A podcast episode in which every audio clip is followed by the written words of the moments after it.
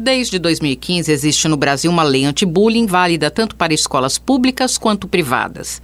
Ela foi sancionada como uma resposta aos casos de ataques nas escolas. Daniel Cara, professor da Faculdade de Educação da USP, explica que essa lei tem um grande mérito. Ela determina o que é o bullying. Ela classifica, ela significa, ela torna factível a compreensão nacional do que é o bullying que é a perseguição sistemática, uma perseguição que pode ser feita em pequenas agressões, uma perseguição que pode ser feita em atos de coação moral. Então essa perseguição ela precisa ser sistemática para se determinar como bullying. Em virtude do grande número de ataques em 2023, as escolas privadas tomaram medidas, como destaca o professor. As escolas privadas, especialmente as escolas privadas de altíssimo custo, começam a tomar atitudes em relação ao combate ao bullying.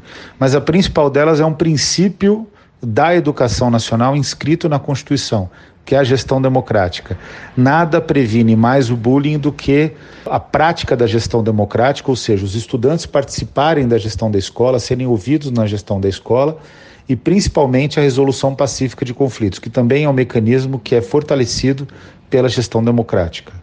O professor Cara, que considera a lei muito pouco prática, coordenou um relatório de violência extrema às escolas junto com um grupo de especialistas e desse encontro foi elaborado um relatório sobre o tema. Esse conjunto de especialistas determinou que era imprescindível melhorar essa lei anti-bullying para que ela se tornasse mais prática, que ela fosse mais pragmática. Então, ela deve viver uma regulamentação mais precisa para poder gerar uma ação mais factível e mais eficaz por parte das escolas. Maurício Stigman Dieter, professor de criminologia da Faculdade de Direito da USP, lembra que em janeiro deste ano foi aprovado um projeto de lei que instituiu medidas adicionais de repressão ao bullying no Código Penal. O artigo 146-A e o seu parágrafo único que tratam da criminalização do bullying, ou seja, o bullying passa a ser considerado crime no Código Penal. O bullying, apresentado na sua versão, digamos, tradicional, ele está sujeito a uma pena de multa. Ele não é nada mais grave do que isso, até porque todas as formas de praticar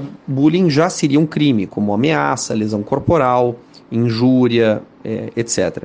O, o, problema é o parágrafo único, né? Que ele prevê que se o bullying é praticado por meio de redes sociais ou rede de computadores, está sujeito a uma pena de reclusão de 2 a 4 anos, além de multa, se não constituir crime mais grave. E esse é um crime que preocupa muito, porque ele é feito de maneira precipitada, né? Ele é um crime com uma pena enorme e que, embora as situações de bullying virtual possam ser bastante graves, né?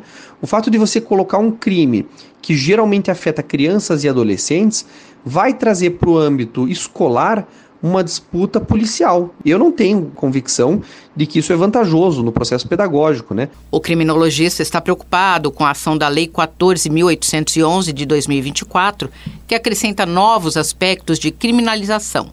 Ele afirma que é preciso ficar atento à forma de como ocorrerá a inclusão do bullying no Código Penal e como irá se projetar no ambiente pedagógico. Acho que é um crime mal feito, é uma inclusão ruim e que certamente não ajuda a enfrentar o tema com seriedade, com razoabilidade, com decência, porque traz o Código Penal, traz a repressão policial para uma questão que é essencialmente a ser tratada dentro da lógica não conflitiva, né? Deveria ser dialogal, deveria ter uma condição para resolver isso, principalmente porque afeta crianças e adolescentes. Leila Tardivo, professora do Instituto de Psicologia da USP, lembra que o bullying sempre existiu e hoje em dia é mais frequente entre crianças e jovens. O bullying, que tem a ver com violência e assédio entre iguais, traz consequências. Há pessoas que ficam marcadas para o resto da vida. Então é importante uma lei anti-bullying, claro, ela pode coibir, as atitudes a gente vai mudar com educação, com conversa, com diálogo. Então é importante conscientizar crianças e jovens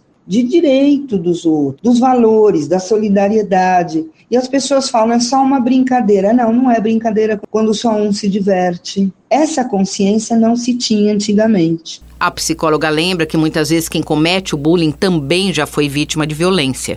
Muitas crianças que cometem o bullying já sofreram em outras situações muitas vezes vêm de ambientes violentos, onde o que predomina é o grito, às vezes a violência física. Então, eu acho que isso é um momento interessante para pensar. Eu conversei com a psicóloga Leila Tardivo, o criminologista Maurício Stigma Dieter e o educador Daniel Cara sobre a lei anti-bullying. Simone Lemos, Rádio USP São Paulo.